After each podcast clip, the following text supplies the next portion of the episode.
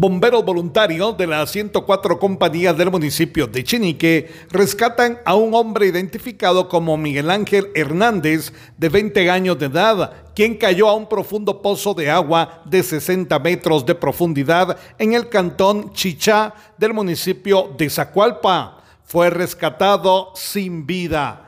La víctima era originaria del cantón Camacuts del mencionado municipio. Desde Emisoras Unidas Quichén, el 90.3 reportó Carlos Recinos, primera en noticias, primera en deportes.